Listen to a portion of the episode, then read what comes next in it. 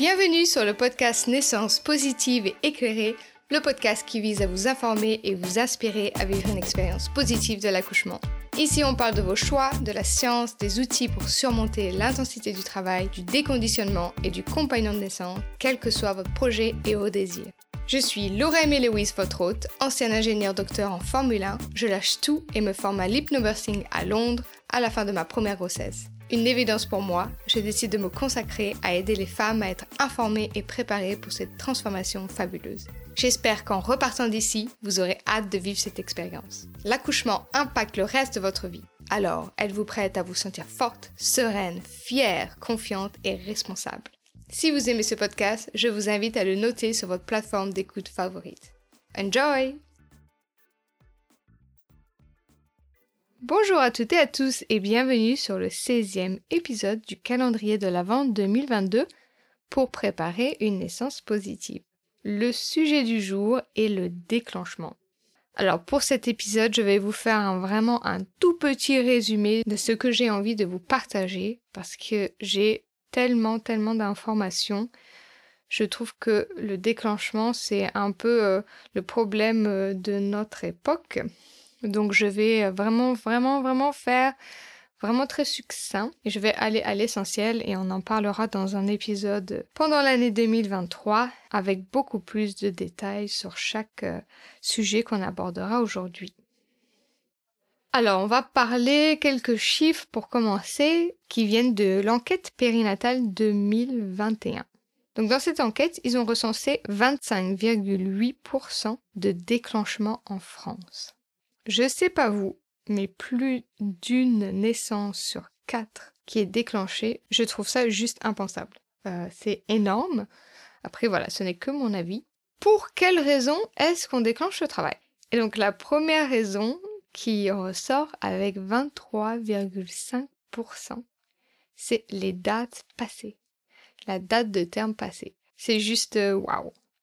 Donc je vous ai fait un épisode sur les euh, dates de terme. Un déclenchement pour cette raison-là, euh, ce n'est pas une raison médicale valable, sauf si évidemment on est sur un cas de diabète ou de pré-éclampsie si c'est vraiment simplement purement une date euh, dépassée par rapport à ce qu'on a reçu pendant euh, des examens au premier trimestre, euh, je trouve que ce n'est pas une raison valable. Voilà, après je comprends très bien qu'on en a marre, que c'est difficile à la fin, mais juste voilà, pour cette raison-là, sachant qu'il n'y a pas plus de risque de mortalité des enfants, c'est pour moi vraiment incroyable. Après, dans 20% des cas, c'est à cause d'une perte des os prématurée.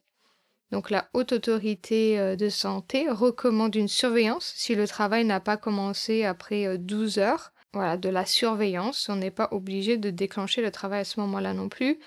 Je sais que dans d'autres pays, on va jusqu'à 72 heures. Au bout du compte, euh, si on n'a pas d'examen vaginal, si on fait bien attention, on n'a pas de risque d'infection. C'est pour ça souvent qu'on veut déclencher. Voilà, si le bébé va bien, il n'y a pas encore une fois de raison.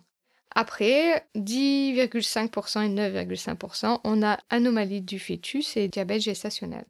Donc là, voilà. Là, on est un petit peu plus dans des euh, situations médicales euh, qui sûrement nécessitent un déclenchement.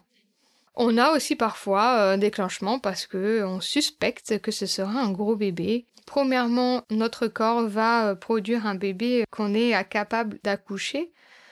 pour les grossesses à bas risque, là, on ne parle pas d'un cas du diabète.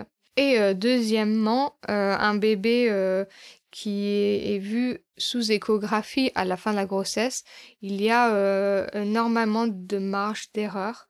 Donc si on revient aux dates passées, comme j'en ai déjà parlé dans l'épisode sur les dates de terme, le bébé va euh, libérer une protéine lorsque ses poumons sont en maturation. Donc peut-être que vos dates euh, sont fausses, peut-être qu'il y a eu une erreur sur vos dates, peut-être que vous n'avez pas un cycle régulier, etc., etc. Il y a énormément de marge d'erreur sur les dates euh, de terme.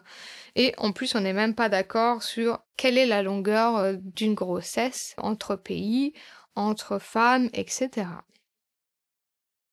Comme méthode, je vais vous dire toutes les façons de déclencher le travail. Elles sont toutes des façons de déclenchement. Peut-être qu'on va vous dire, oh, c'est rien, c'est juste un décollement des membranes, etc. Ça, c'est une méthode de déclenchement.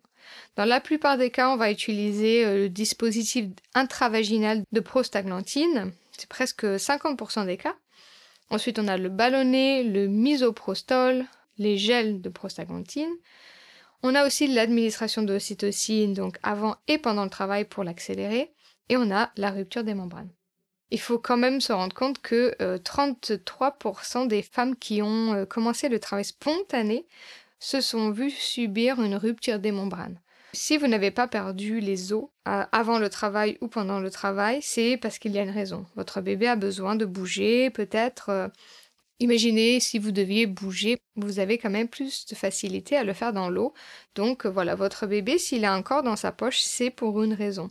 Parfois, ça va accélérer le travail, on est d'accord, mais ça va peut-être aussi euh, faire en sorte que votre bébé soit en détresse. Et ça, euh, c'est aussi le cas pour quand on veut euh, accélérer le travail avec l'administration d'ocytocine. Là, on a quand même 41%. Donc apparemment ça a baissé par rapport à 2016, à l'enquête périnatale de 2016, mais c'est quand même énorme encore une fois.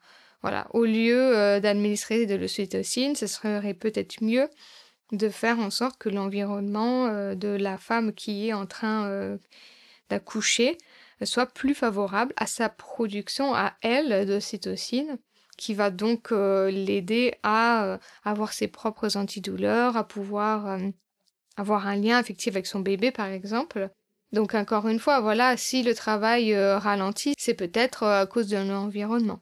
Donc ça, je vous ai fait un autre épisode sur euh, l'environnement.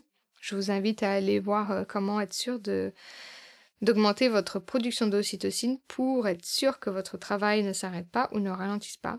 Si c'est le cas, c'est peut-être que ce n'est pas le bon moment pour votre bébé de naître.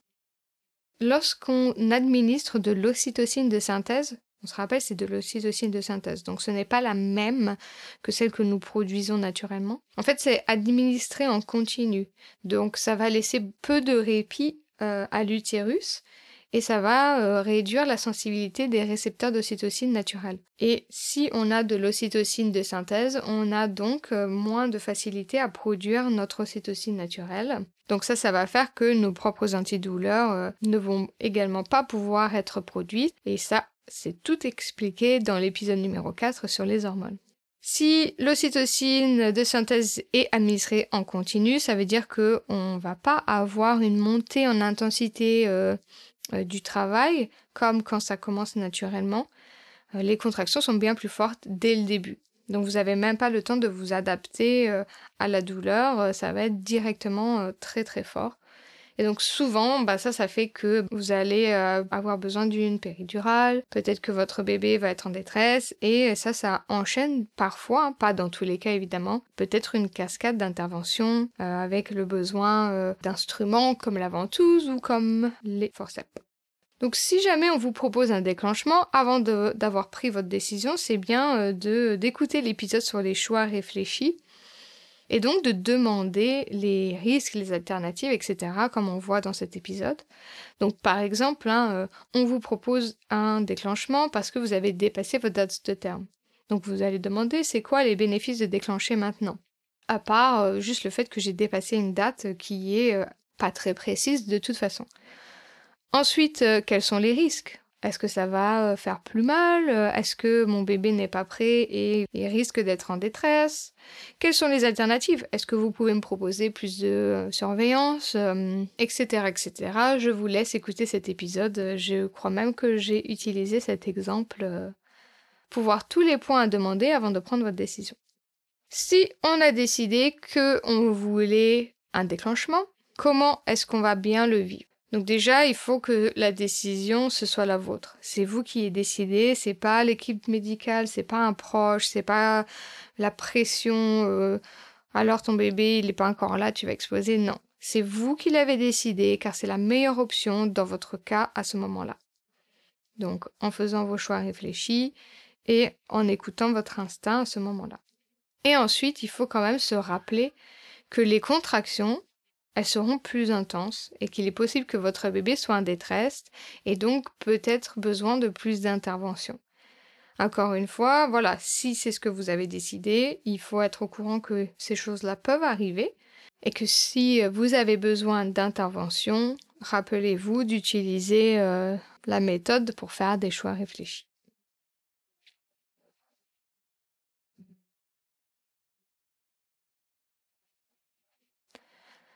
J'ai fait au plus synthétique, euh, mais j'ai vraiment tellement de choses que j'ai envie de vous dire sur ce sujet.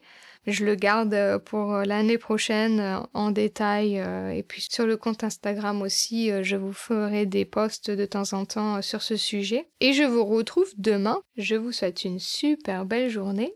Bye bye